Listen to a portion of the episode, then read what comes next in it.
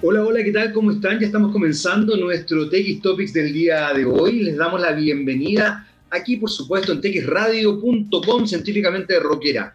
Y como me gusta además recalcar, no solamente científicamente rockera, sino que, eh, que vincula todas las ciencias, entre ellas, por supuesto, las ciencias sociales. Eh, te quiero contar que estamos celebrando 10 años de un Mapocho eh, limpio y ciudadano. Sí, porque hace 10 años que Aguas Andinas decidió limpiar el cauce de nuestro río Mapocho y lo tiene libre de aguas servidas. Esto hace que evidentemente la calidad de vida de todos quienes vivimos en la región metropolitana y en la ciudad de Santiago de Chile tengamos una mejor forma de funcionar sin olores particulares y obviamente con el cauce de un río, cuando existe el cauce, porque también no nos olvidemos que hay sequía, bastante, bastante agradable. Así que ya lo saben, estamos celebrando junto a Aguas Andinas 10 años del río Mapocho libre y ciudadano. Muchas gracias, Aguas Andinas, por eso. Eh, comenzó la vacunación masiva, inicialmente para los mayores de 90 años, y esto eh, pone en perspectiva algo tremendamente importante que tiene que ver con cómo se va estructurando la comunicación en relación a este tema. Eh, la cultura del espectáculo eh, que hace nata en nuestro país y que establece un cierto sesgo comunicacional es tremendamente importante y no podemos dejar de mencionarla y acusar recibo respecto a esto. ¿Por qué lo digo? Fundamentalmente porque el show que se ha desarrollado eh, en relación a la cultura del espectáculo, producto de la vacunación masiva, es realmente sorprendente. Y en ese sentido, tenemos que tomar en consideración que esto no es un show, es un tema de salud pública, es un tema tremendamente importante que se está desarrollando en todo el mundo y que esperamos se establezca una, un grado de responsabilidad a la hora de eh, vacunarse. Las voces disidentes no se han dejado esperar, pero evidentemente, eh, y aquí hablo, bueno, hablo a nombre de la radio probablemente, pero también a nombre personal, eh, creo que es sustancial entender que la solución para controlar de alguna manera o para convivir con este virus en el que eh, este virus tan bastante brutal, bastante agresivo, que es el COVID-19 o el SARS-CoV-2B, creo que se llama, eh, es sin duda alguna vacunarse. Lo que no significa que tengamos que mantener el distanciamiento social, lo que no significa que tengamos que seguir usando mascarilla, lo que no significa que evidentemente hay ciertas instancias o ciertas costumbres que vamos a tener que eh, incorporar de manera absolutamente radical. Así que eh, atentos con todo eso, porque de alguna forma la vacuna solamente eh, nos va a permitir establecer una mejor convivencia y ojalá esperar poder controlar o incorporar estos nuevos hábitos que se han desarrollado a partir del, del COVID-19. ¿Por qué saco esto a relucir? Porque la verdad es que la situación en relación a la comunicación respecto al COVID-19 ha sido bastante errática. Y en ese aspecto tenemos que tomar en consideración todo lo que está ocurriendo eh, vinculado a esta pandemia mundial, que además eh, ya en nuestro país se ha cobrado bastantes vidas de manera tremendamente lamentable. Este no es un tema menor y en general nos cuesta eh, observarlo de manera empática. Hace poco leía un, un nuevo trabajo que está desarrollando la periodista Alejandra Matus, que tiene que ver con, eh, con rescatar los relatos de distintas personas que se han visto afectadas por el COVID-19. Entre ellos, eh, me tocó leer el relato de una madre cuyo hijo de 24 o 25 años fallece de COVID-19. Eh, y es sorprendente cuando uno se vincula emocionalmente con algo que por el momento, desde el punto de vista del gobierno, se ha manejado como eh, números, como porcentajes, como además con un discurso eh, exitista eh, que no se condice con lo que ha ido pasando en nuestro país y con lo que le ha pasado a cada familia que se ha visto enfrentada a esta enfermedad. que lamentablemente es bastante brutal, bastante dañina, bastante compleja y está aún en investigación. ¿Por qué digo todo esto? Porque justamente, eh, y lo hemos hablado muchas veces acá en el programa, la comunicación es sustancial, la forma de entender y de percibir ciertos mensajes, cómo los recibimos, cómo los integramos, también es sustancial. Y en ese sentido no puedo dejar de plantear que estamos en un momento complejo, que vacunarse es importante, que es parte de la solución a la convivencia con el virus. No vamos a erradicar este virus, sino que tenemos que aprender a vivir con él. Y parte de ese aprendizaje también es, obviamente, ocupar mascarilla, establecer distanciamiento social, tener una higiene importante, cuidarse muchísimo eh, y cambiar ciertas, ciertas mecánicas de trato, desde el tema de los abrazos, eh, los besos, etcétera, etcétera. Habiendo dicho esto, vamos con nuestra primera canción del día de hoy, eh, y es la gran Stevie Nicks con Stand Back. Vamos y volvemos aquí en Tech Topics por texradio.com. Muy bien, ya estamos de vuelta aquí en Tech Topics, ya está con nosotros nuestro invitado, pero quiero hacer la bajada de la canción, ahí está la gran Stevie Nicks con Stand Back, eh, porque recordarles también que acá en Tech Topics solo tocamos mujeres en el rock, en el rhythm and blues y en el pop. Y como les decía, ya está nuestro invitado, el gerente general de Aqua 4D, se trata de Felipe Villarino. ¿Cómo estás, Felipe? Muy bien, Jaime, muchas gracias. ¿Cómo estás tú? Muy contento de que nos esté acompañando, además.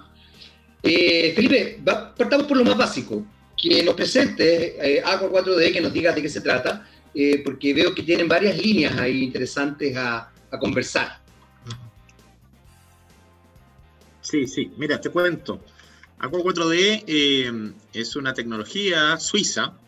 Ellos desarrollaron esta tecnología ya hace, hace 14 años y nosotros somos representantes de esta tecnología en forma exclusiva para eh, Chile y América Latina eh, a través de nuestra empresa que se llama IST Group.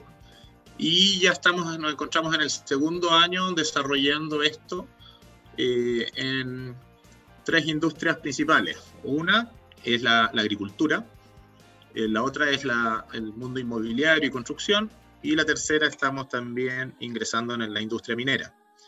Y básicamente ACO 4D lo que busca y los servicios asociados a lo que nosotros estamos haciendo está enfocado en los objetivos de sostenibilidad de las Naciones Unidas para tratar de cuidar y eh, poder mantener el recurso hídrico y poder que estas industrias desarrollen su, su producción pero de manera responsable. Eso yo diría que es el, contexto general. Perfecto. ¿La tecnología en general en qué consiste? Para ir como aclarando dudas al tiro. Mira, para hacerlo súper simple, esta tecnología que fue desarrollada eh, por, por, estos suizos, lo que ellos descubrieron es un rango de frecuencias que cuando hace contacto con el agua, la vuelve como a su estado natural. Porque el agua cuando uno la represa, la bombea, o la contiene en algunos reservorios, esta pierde su estado natural de poder hidratar materias orgánicas o inorgánicas. Por lo tanto, eso significa que cuando, por ejemplo, quiero regar una, un, un, pasto o quiero regar en el mundo agrícola, requiero más metros cúbicos para poder hidratar. Aqua 4D se instala eh, en una caseta de riego sencilla, una instalación muy, muy, muy básica, pero el agua cuando pasa por esta tecnología recibe este, este cambio que es un cambio físico, no químico, la cual hace que esta agua cuando hace contacto con el suelo y con las plantas logre una serie de efectos positivos, tanto en eficiencia hídrica, o sea, empiezo a requerir menos cantidad de agua para poder hidratar una raíz, disponibilizo minerales y, y, y, todas las materias que requiere la planta para poder crecer de manera sana y finalmente eso se traduce en calidad y en producción. Por lo tanto, hacemos más con menos. Ese es, ese es un poquito lo que hay detrás de, esta tecnología. Excelente. Eh, mencionaste la sostenibilidad. Hoy día es un, es un, tema bien eh, importante, no solamente en Chile, sino que en el mundo. Eh, y obviamente se, está, se están reformulando muchas cosas en realidad vinculadas a la sostenibilidad, vinculadas también a, nuevos modelos económicos, a pensar incluso los modelos económicos que se han desarrollado estas últimas décadas en, el planeta. hace poco un, un premio Nobel de Economía creo que del año 90 y mira, no te voy a mentir en realidad, pero, pero, pero el Premio Nobel de Economía reciente estuvo en el Congreso Futuro, eh, y justamente decía que a raíz de la pandemia y de ciertos movimientos sociales se pone en jaque 40 años de neoliberalismo en, el mundo. Eh, y la sostenibilidad también establece de alguna manera una nueva mirada de todo esto. Eh, ¿cómo, se, ¿Cómo se conjugan estas instancias vinculadas también a la extracción y a la explotación de los recursos naturales, donde el agua también ha terminado siendo un recurso que está ahí en jaque, por así decirlo? ¿Cómo, cómo lo, lo, vivencian ustedes o cómo lo viven, cómo lo observan el fenómeno? Bueno, muy cierto lo, lo, que dices, efectivamente, eh, y uno de nuestros grandes propósitos es justamente ir, pudiendo generar esta conciencia, pero que no solamente quede la conciencia, sino que en acciones súper concretas y bajadas en políticas de, de, cada una de las organizaciones en donde nosotros tratamos de aportar. Por eso, más que nosotros enfocarnos en la tecnología, nosotros tenemos distintas soluciones, pero que apuntan justamente a hacer eh, un uso responsable de los recursos. Por lo tanto, hoy día tenemos diversos casos, ¿verdad? Y conocemos particularmente en, el mundo de la agricultura, donde se usa el 70% del agua a nivel mundial, está utilizado en el mundo del agro. Eh, y el alimento, y lo vivimos ahora en la pandemia, es algo que simplemente no puede parar. Sin embargo, el marco regulatorio que tiene que haber detrás de esto para producir con ese recurso que es de todos, que es el agua, eh, tiene que estar regulado y tiene que estar bien canalizado por, las autoridades y, para poder hacer una disposición responsable, equitativa y, que permita una producción que el país requiere. Hoy día la economía, eh, obviamente el mundo, la, industria agrícola es, realmente importante para nosotros, eh, también lo vemos en, en Perú, por ejemplo, lo cual es necesario que tanto los empresarios como las autoridades entiendan que este es un recurso que debemos cuidar entre todos y eso se hace desde un programa desde conciencia que nosotros tratamos de hacer y en cada uno de nuestros proyectos intentamos hacer un, impacto bastante integral, es decir, por un lado el productor va a tener sus beneficios de la tecnología generando eficiencia, reducción de costos, aumento de producción, pero a la vez queremos eh, inculcar el de qué manera podemos apoyar a las comunidades, por ejemplo, aledañas de qué manera podemos educar. Y ahí tenemos acuerdos a nivel nacional, por ejemplo, con, con la Universidad INACAP, en donde tratamos de transferir conocimiento también a un pequeño productor que no tiene la capacidad de poder integrar este tipo de tecnología, pero que sí a través de uno grande se exista esta colaboración. Así que en eso estamos, es un trabajo de largo aliento, pero, pero hay que empezar a, a, a ejecutar hay dos cosas que quiero rescatar. Primero, eh, no quiero dejar pasar lo que mencionas del marco regulatorio respecto al agua. Eh, hoy día el marco regulatorio está obviamente puesto en cuestionamiento. De hecho, es quizá uno de los elementos que más se discuten o que más se ponen en la palestra eh, por parte de muchos candidatos a constituyentes, producto de los derechos de agua que hay en nuestro país. es de los pocos países donde el agua como recurso natural no es privado en definitiva o se, se establecen ciertas dinámicas privadas al respecto. Entonces, me interesaría como poner un foco ahí también eh, importante. Y lo otro es que eh, tú mencionaste al principio de esta conversación que ustedes llevaban aproximadamente dos años en Chile, ¿no? ¿Entendí bien? Eh, con este, con este proceso, con, con Aqua 4D. se enfrentan justamente, y ahí, y ahí, hago el link, se enfrentan a un marco regulatorio bien complejo y también a una sociedad con bastante poca conciencia medioambiental. Eh, donde no se cuida el recurso, eh, este recurso natural. Eh, y, más complejamente aún, no se cuida no desde la ciudadanía, no se cuida desde, desde justamente quienes, quienes trabajan con este recurso. yo también quiero aquí ser súper claro, a mí me ha tocado entrevistar a, a, personas que trabajan en la minería, y la minería está muy preocupada de, de desarrollar y de re o por lo menos algunas mineras están muy preocupadas de desarrollarse y de hacer lo que ellos llaman eh, mineral verde, de efectivamente tratar de reocupar eh, los relaves, eh, y, me, consta, me consta porque lo, he conversado con ellos, pero así todo no se ve como algo suficiente y no se ve como algo que la opinión pública todavía tenga integrada y lo entienda. ¿Cómo trabajan ustedes desde ahí? Porque también hay un trabajo comunicacional que no es menor y que me imagino que les ha tocado hacer muy fuertemente. De todas maneras, mira, una, una de, las, de, los caminos o estrategias que nosotros tomamos eh, fue justamente poder unificar fuerzas desde el mundo público y privado Eh, nosotros trabajamos muy de la mano con, con, la Embajada Suiza acá a través de, de, un programa que viene también financiado desde Suiza, hacer la conciencia del uso del agua. Por lo tanto, nos enmarcamos dentro de estos programas de conciencia hídrica eh, y le tocamos la puerta, yo te diría, a las autoridades principales asociadas al, al poder promover innovación y tecnología hacia el cuidado del agua. Eh, y hicimos eso el primer año, ese fue como el primer eh, esfuerzo que hicimos, que no lo tomemos a esto algo como un, producto, sino que tratemos de integrarlo a una propuesta de valor donde eh, los empresarios y el mundo público puedan tener solución. Efectivamente, yo también estoy de acuerdo contigo en que hoy día falta mucho en, temas de conciencia, sobre todo desde el lado productivo, desde el lado de las empresas. Eh, sin embargo, también veo algunas luces de esperanza en, algunos programas de gobierno en donde están poniendo y destinando fondos importantes eh, a, a, raíz de esto, ¿verdad? A, a, poder potenciar innovación y sustentabilidad en cada una de las producciones. Y lo más interesante es que yo creo también hay un cambio generacional que a mí me toca ver en terreno, eh, donde ya el papá está un poco saliendo, entra, entra, entra, el hijo, hay un poco más de apertura, yo diría yo, a, a, romper paradigmas, que eso también hace la innovación, ¿verdad? Te, te viene a, a, quitar esto que, oye, es que hace 30 años a mí me enseñaron que el palto se riega así o que el cerezo requiere tanta agua. Y eso eh, es un trabajo bien, bien interesante porque hay que educar, hay que educar y hay que mostrar con resultados súper objetivos para para poder generar esa confianza. Eh, por lo tanto, nuestra, nuestra propuesta es esa, es poder trabajar de la mano desde el mundo público, el mundo privado, el mundo también de la academia, y que todas estas partes eh, se unifiquen para poder hacer conciencia de esto. Y por eso hacemos estos programas de jóvenes profesionales, en donde desde, desde, desde cuando se empiezan a, a mostrarse al mercado ya vengan con un chip de, de, sustentabilidad y creo que también hay una tremenda responsabilidad en la, en la educación, en eso cuando salga un profesional agrónomo, por ejemplo, que ya venga con esta, yo no voy a trabajar en cualquier empresa, yo voy a trabajar en empresas que tengan una, alguna estrategia de sostenibilidad.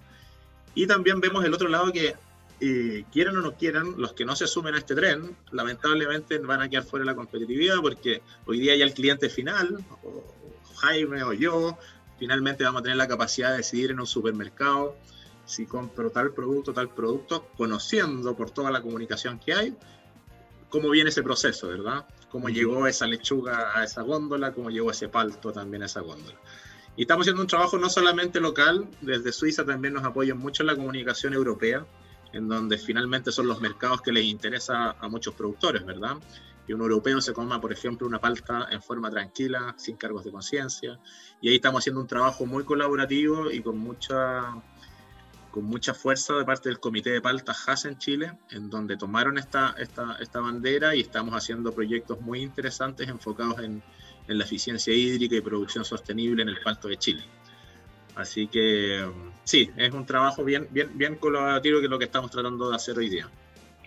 Eh, te, te, te, metiste en un tema, un tema complejo y día casi polémico, que es el de las paltas. Vamos a dejarlo para más adelante, porque quiero, quiero ahí eh, quiero recabar un poquito más la información de estos programas de educación, en definitiva, que me parece tremendamente interesante. Eso lo desarrollan desde la empresa, lo desarrollan desde, desde la Cámara de Comercio Suiza, me imagino que con ellos están trabajando.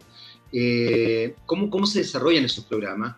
¿Y, qué, tanto, eh, qué tanta profundidad tienen realmente y qué tanto eh, arraigo se, se, se, establece a partir de eso? Porque ocurre muchas veces que uno está haciendo un programa uno está enseñando algo, está educando, incluso cuando se, se trata de, de, ¿cómo se dice?, eh, cambiar ciertos aspectos culturales de una empresa, se, qué sé yo, se contratan a personas, incluso como yo, que, que hacen algún tipo de, de, programa o, y finalmente uno se da cuenta que están en realidad haciendo un checklist para, para zafar, por así decirlo. Como tomamos esto, pero en realidad no nos interesa nada cambiar la cultura y la vamos a seguir.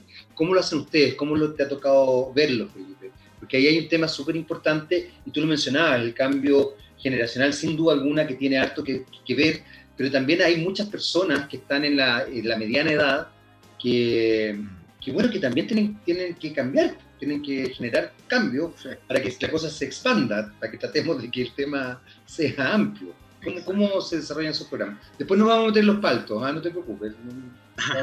Ahí. Perfecto, no, no hay problema. Eh, Mira, la verdad estamos en un proceso de, de, de, aprendizaje nosotros también en el sentido de, de poder entender en qué están hoy día los centros educacionales, cuáles son sus estrategias o sus focos que le están dando hoy día. Pero básicamente nosotros, eh, bueno, llevamos, como te comentaba, dos años, pero un año bastante, bastante interrumpido entre, entre crisis social, eh, coronavirus, por lo tanto, operacionalmente yo diría que llevamos, llevamos 12 meses, 12 meses operación tranquila. Eh, y lo que hicimos básicamente es eso, ¿verdad? Como tú mencionabas, trabajamos y tratamos de apalancarnos esto desde, desde, la mirada desde la embajada, desde las cámaras de comercio, en donde hay, hay, una cierta influencia que podemos generar. Y también le fuimos a tocar la puerta a algunas universidades en donde queríamos poder presentarle lo que estamos trabajando en, real, en, el terreno. Eh, y la verdad es que es súper interesante la recepción que hubo en poder decir, a nosotros nos interesa mucho que estos alumnos también vengan con una mentalidad distinta y conozcan de primera mano, antes de ir al mercado laboral, las, oportunidades. Eh, así que yo diría que la recepción ha sido súper positiva. Hoy día ya estamos generando este primer ciclo que buscábamos, que es este programa de jóvenes profesionales, en donde nosotros hacen las prácticas o las tesis universitarias con nosotros en proyectos reales. Y eso, por ejemplo, va, a tocar el palto, estamos haciendo con alumnos de INACAP en los paltos y ya sacamos la primera tesis, entonces, eso y ahora estamos contratando esos alumnos. Por lo tanto, ayudamos a ese ciclo de, poder eh, también ayudarlos a, ingresar al mercado laboral. Eh, así que la verdad es que ha funcionado bastante bien en este momento. Eh, los alumnos también bastante felices de poder tener un contacto con tecnologías de punta, que también no solamente se les enfoque en un solo cultivo, por ejemplo, sino que poder trabajar desde Cuba, distintos países, distintas eh, miradas eh, técnicas y eso ha sido de gran valor también para, para, la universidad. Así que ahí también tenemos un tremendo apoyo con, con, INACAP, como, como te comentaba. Y la idea es poder seguir ampliándolo, poder seguir ampliándolo no solamente en Chile, sino que en, en América Latina. Es, interesante el, el, fenómeno que, que, se plantea porque también se establece un fenómeno comunicacional que yo creo que eh, no, no, es menor para, para para que se arraigue, para que se consolide de alguna manera este, este trabajo que ustedes están desarrollando. Eh, yo te mencionaba y me reía con el tema de las paltas, porque evidentemente las paltas hoy día han estado muy, eh, muy en tela de juicio, se han transformado en un, en un producto eh, bastante lujoso. hay, hay zonas, lamentablemente, de Chile donde hay sequías brutales y al lado están unos verdaderos vergeles donde se trabaja la palta. ¿Cómo se, cómo se condicen esas situaciones? ¿Y por qué te lo pregunto? Eh, porque, porque también me ha pasado desde el punto de vista de la investigación de repente eh, enfrentarme, por ejemplo, a, ciertos, eh, ciertos organismos que están, que están en contra de la sequía. obviamente nadie quiere que, que un pueblo termine siendo una zona de sacrificio, eh, pero uno empieza a investigar un poco más y resulta que son casi como lavados de imagen. Entonces, es un tema súper delicado, por eso te lo, te lo planteo, porque en definitiva es, es, una, es una situación que, que revierte muchos aspectos que, que, son sutiles, pero que no son menores.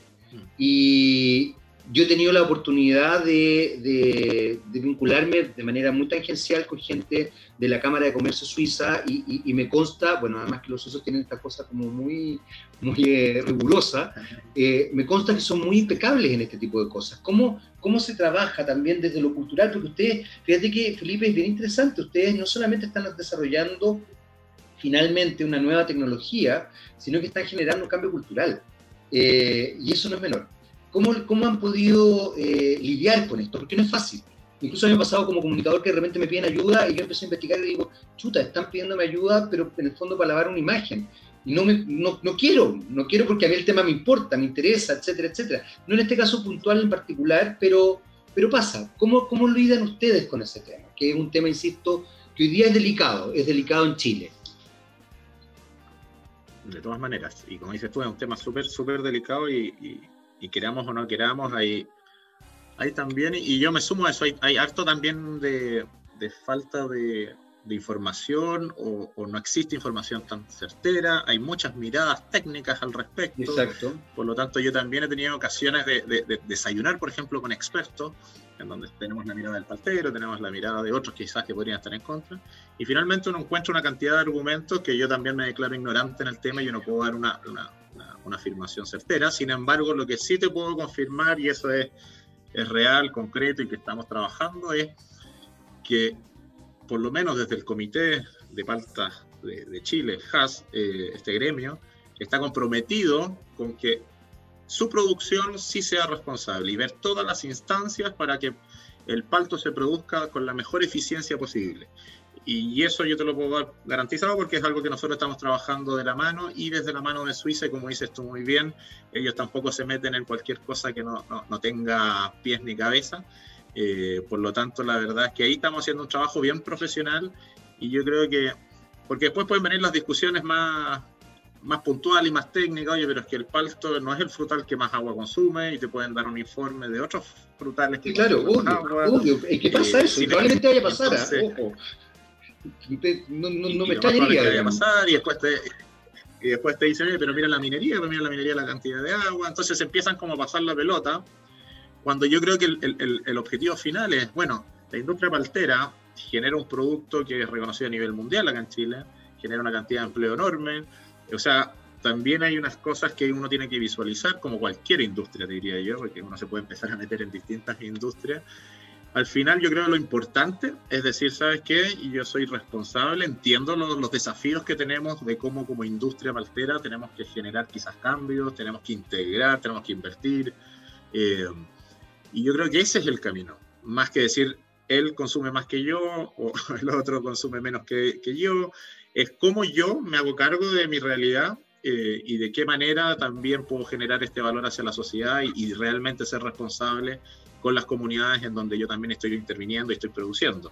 Y personalmente también me, ha tocado ver que existen iniciativas súper concretas de ayuda hacia las comunidades, de, un impacto de responsabilidad social empresarial.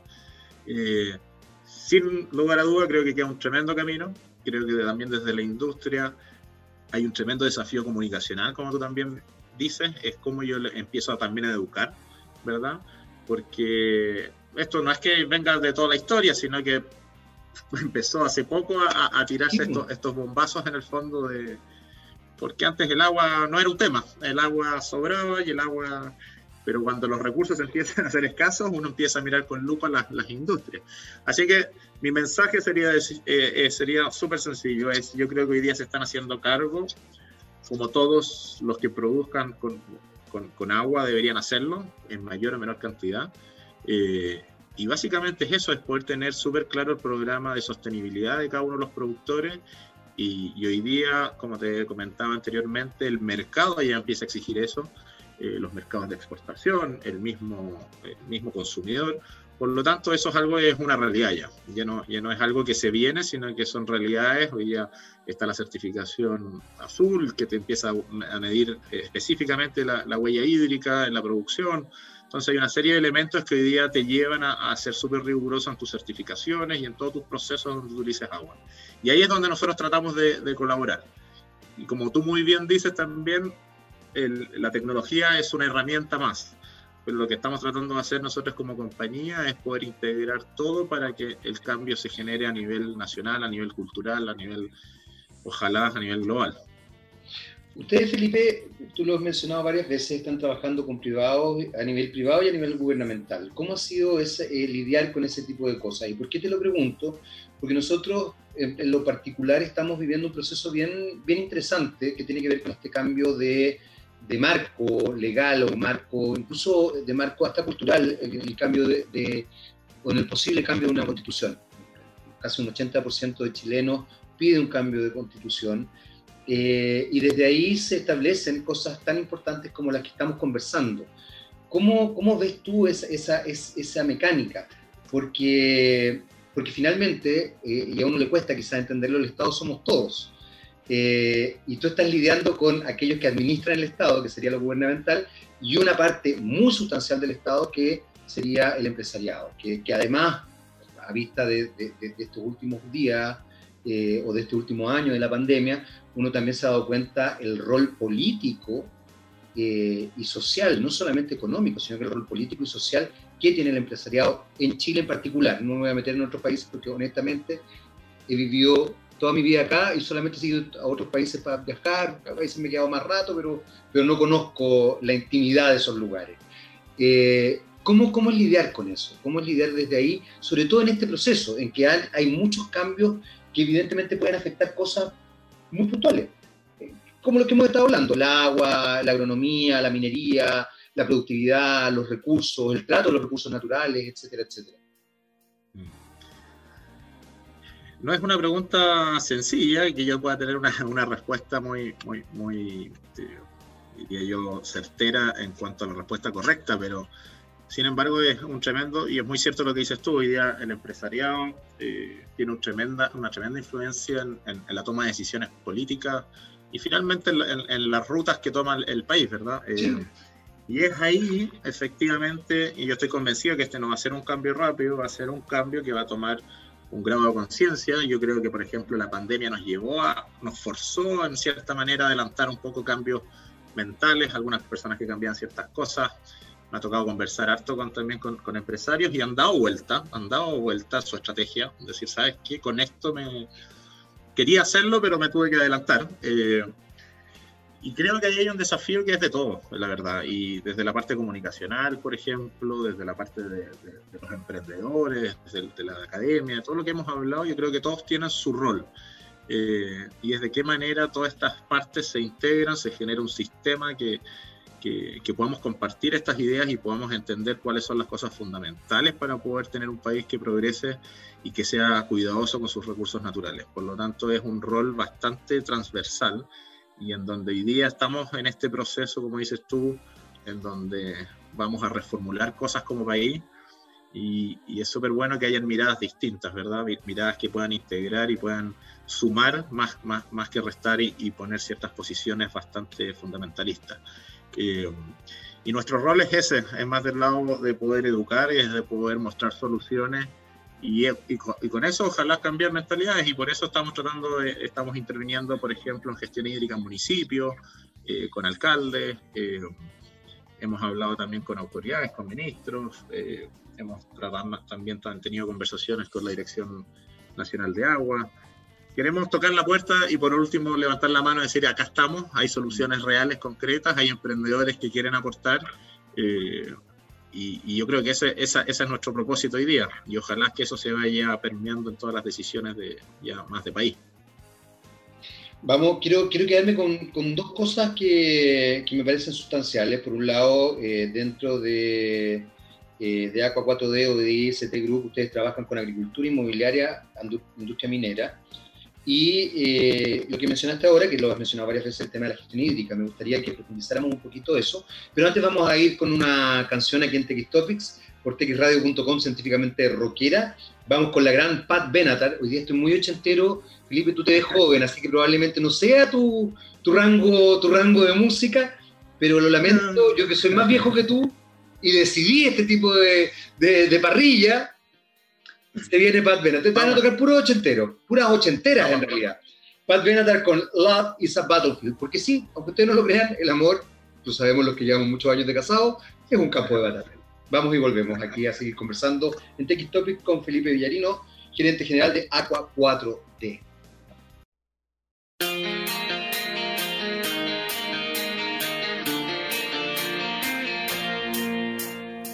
Muy bien, ya estamos de vuelta aquí en TX Topics por txradio.com, científicamente rockera. Seguimos eh, conversando con Felipe Villarino, gerente general de Aqua 4D.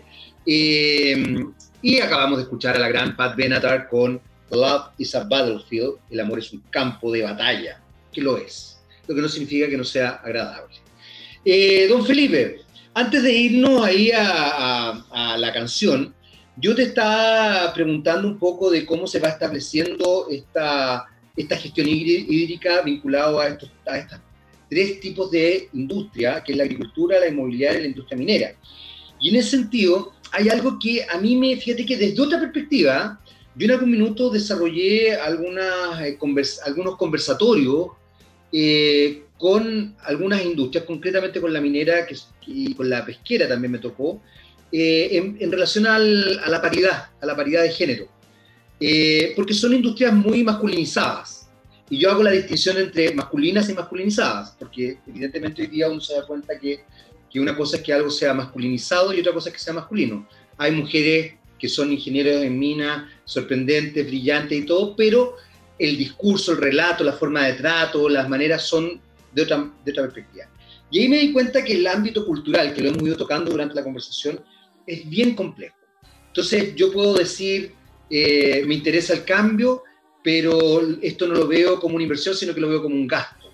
Eh, me interesa el cambio, pero en realidad no me interesa tanto. Me, estoy bastante cómodo así. Los seres humanos somos bien flojos en ese sentido. Los cambios culturales nos cuestan mucho. Tendemos más al, conservadurismo que a, ser vanguardistas. Como que lo vanguardista nos no, no da miedo. Y además, culturalmente se ha establecido una idea de progreso bien particular que no se condice con lo cultural.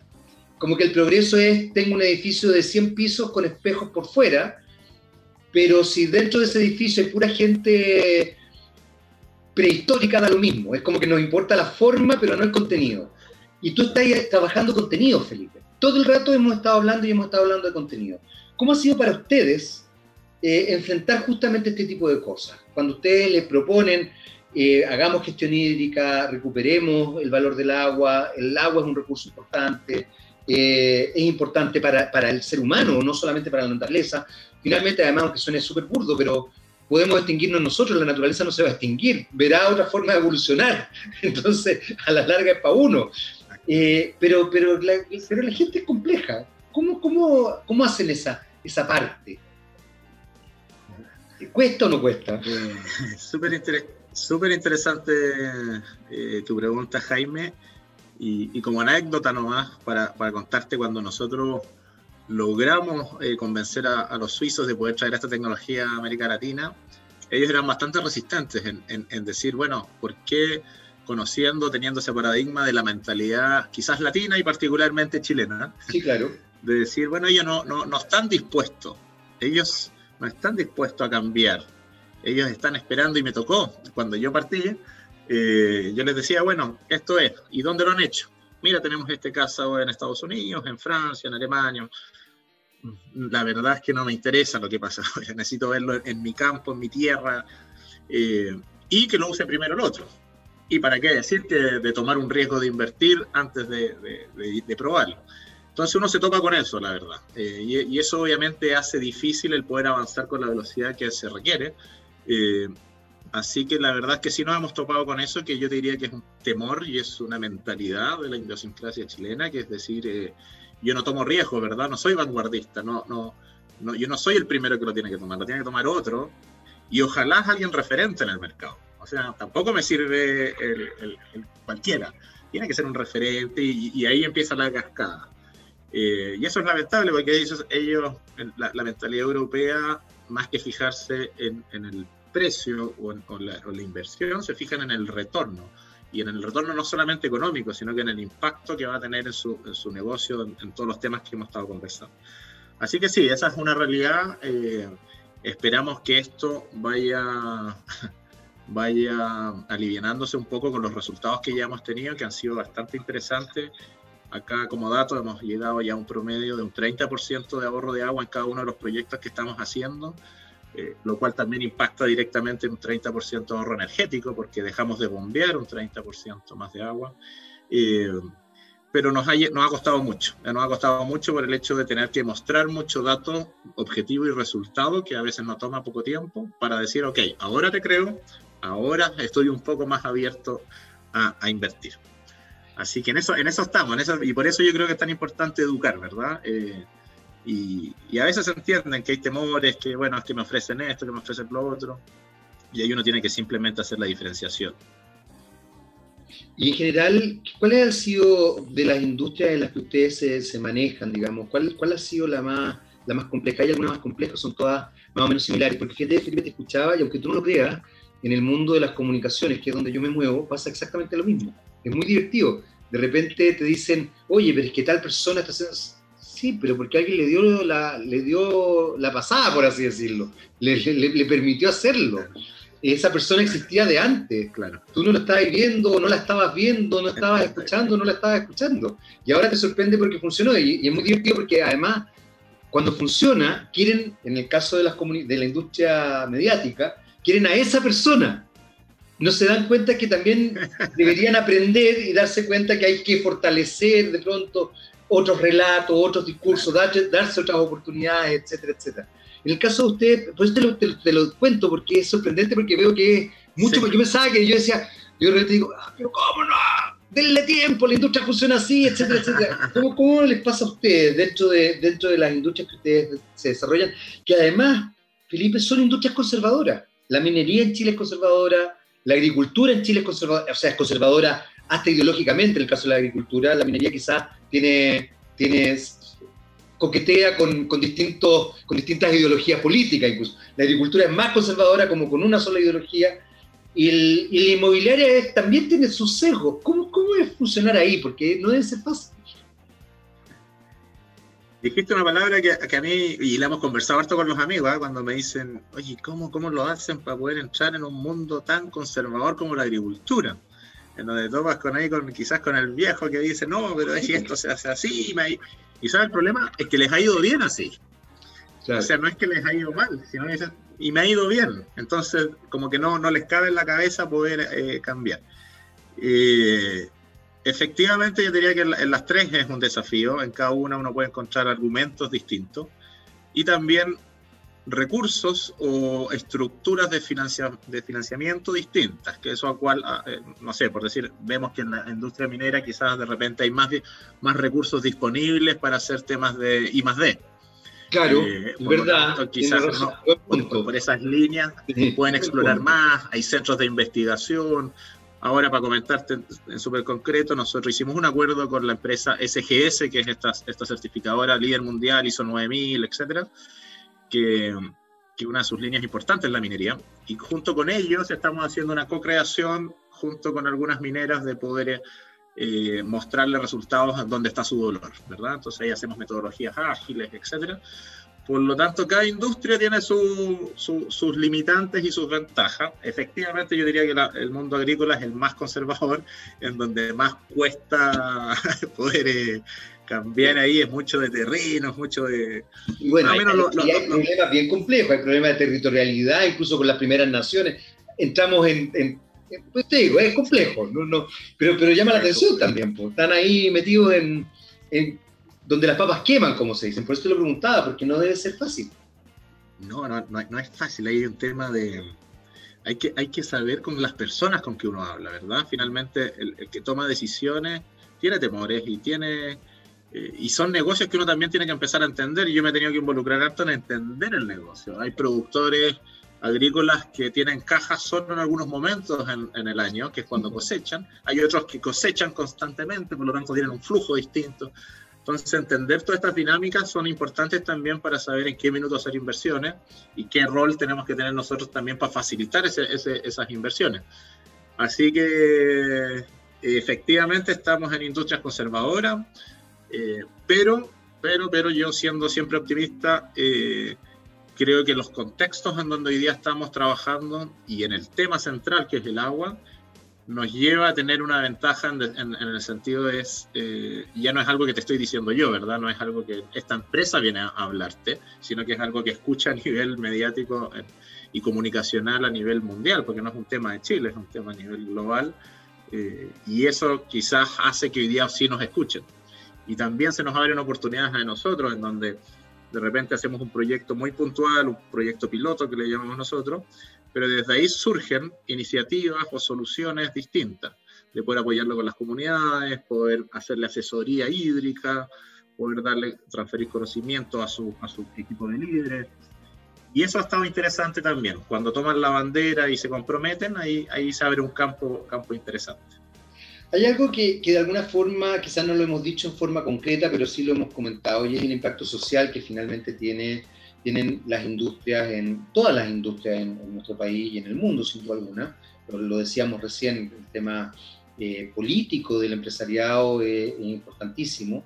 Eh, pero no todas las industrias tienen conciencia del rol social que tienen, más allá de que generen impacto social.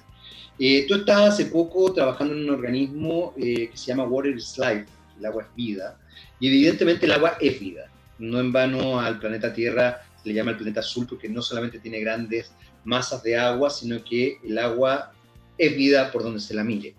Eh, ¿cómo, ¿Cómo se desarrolla eso?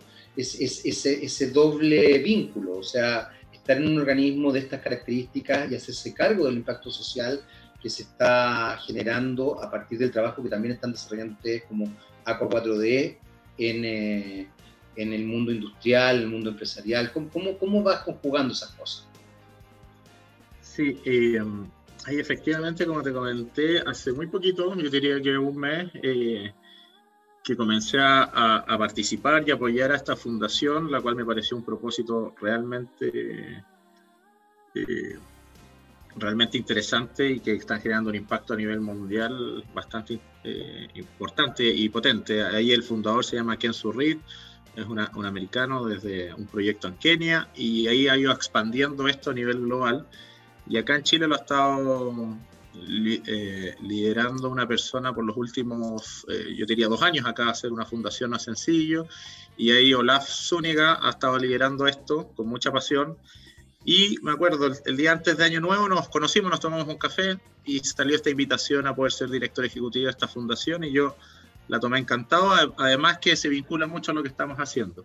Esta, esta, fundación, eh, lo que, el propósito que tiene es justamente poder ayudar a las comunidades, familias, niños que no tienen acceso a agua potable, eh, ni agua segura le llamamos, porque algunas comunidades o, municipios se hacen cargo llevando agua en camiones aljibes y les generan, eh, les ponen ahí en algunos contenedores agua agua que les dura a veces dos horas y que esa agua tampoco está en las mejores condiciones para poder ser eh, consumidas por el ser humano. Entonces vemos niños que sufren en la noche dolor de guatita terminan en, el hospital.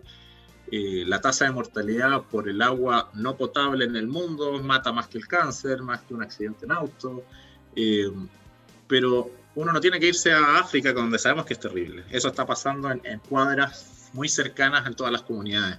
Y eso a nosotros es una parte de nuestro propósito, que a través de la innovación y la tecnología también podamos tener ese impacto en, las comunidades y en las personas donde no pueden esperar, porque el agua, como tú bien dices, es vida y, pasan unos días sin agua y uno deja de existir, uno, uno se muere. Por lo tanto, eh, el niño, la familia, las personas necesitan el agua tomarla mañana. Tenemos niños que caminan tres horas para ir a buscar un balde de agua de un río que viene contaminado para poder darle a sus hermanos. Y eso es el día a día. Por lo tanto, ahí nuestro aporte es poder, eh, a través de la innovación, la tecnología, el compromiso del mundo privado, de poder tomar proyectos que tienen un beneficio propio para ellos, eh, pero que también tenga este impacto hacia las comunidades. Así que ahí con Water is Life estamos haciendo un trabajo bien, bien comunado, hemos eh, generado alianzas con empresas, eh, que también toman esto como una bandera de, poder promocionarlo, comunicarlo y, que finalmente detrás de eso hay, hay un propósito eh, y eso es lo que nosotros queremos hacer. Así que gracias también por el espacio de poder comentar sobre, sobre la Yo quiero que vengáis un día solamente que hablemos de Water is Life, porque además se nos acabó el tiempo, aunque no lo crea, ya llevamos casi 50 minutos conversando. Muy eh, interesante hablar contigo. Y, y, nada, pues se nos acabó el tiempo, lamentablemente. Pero no quiero dejar pasar eh, la posibilidad de destacar y de subrayar el hecho de que una, una empresa, finalmente, Aqua 4D, está, eh, me imagino que también con una motivación de ganancia legítima, eh, pero también está muy consciente del rol social que tiene, que eso yo creo que es muy destacable, y me gusta destacarlo de mis invitados. Yo creo que hoy día tener, tener empresarios, tener personas que están legítimamente, insisto, haciendo un trabajo que, que es remunerado y que le genera ingreso, eh, pero que además tienen conciencia social, me parece que es, que el nuevo mundo que yo creo que espero se, se concrete. Felipe, un placer, absolutamente un placer y, nada, pues muchas gracias por habernos acompañado hoy el día de hoy. No, muchas gracias a ti, Jaime. También un, tremendo placer y, y, muchas gracias por el espacio. Creo que están haciendo un tremendo labor dando estos espacios para poder comunicar. Así que muchas gracias. Bueno, y conocer, además, conocer más, porque yo creo que hay mucha gente que está haciendo cosas muy bonitas como la que hacen ustedes, insisto, finalmente son conceptos innovadores comunicacionales muy interesantes. Así que Felipe, felicitaciones y espero tenerte nuevamente para que hablamos, para que hablemos de Water is Life y ahí el, el vamos a hacer con Agua 4D, va a ser al revés la cosa. Vamos a de Life y vamos a tocar un poco. Oye, muchas gracias. ¿ah? chao, chao. Nosotros nos despedimos y les recuerdo que ahora, ahora un ratito más, unos minutos, se viene eh, un eh, nuevo capítulo, en realidad no un nuevo capítulo porque estamos con repeticiones, porque somos ocasiones, de Rockstar con nuestro Rockstar, don Gabriel León. Yo los dejo con Nina Hagen, esta rockera media panqueta alemana, y esta canción que es un verdadero himno, New York, New York. Y nos escuchamos pronto en otro TX Topics por txradio.com. Chao, chao.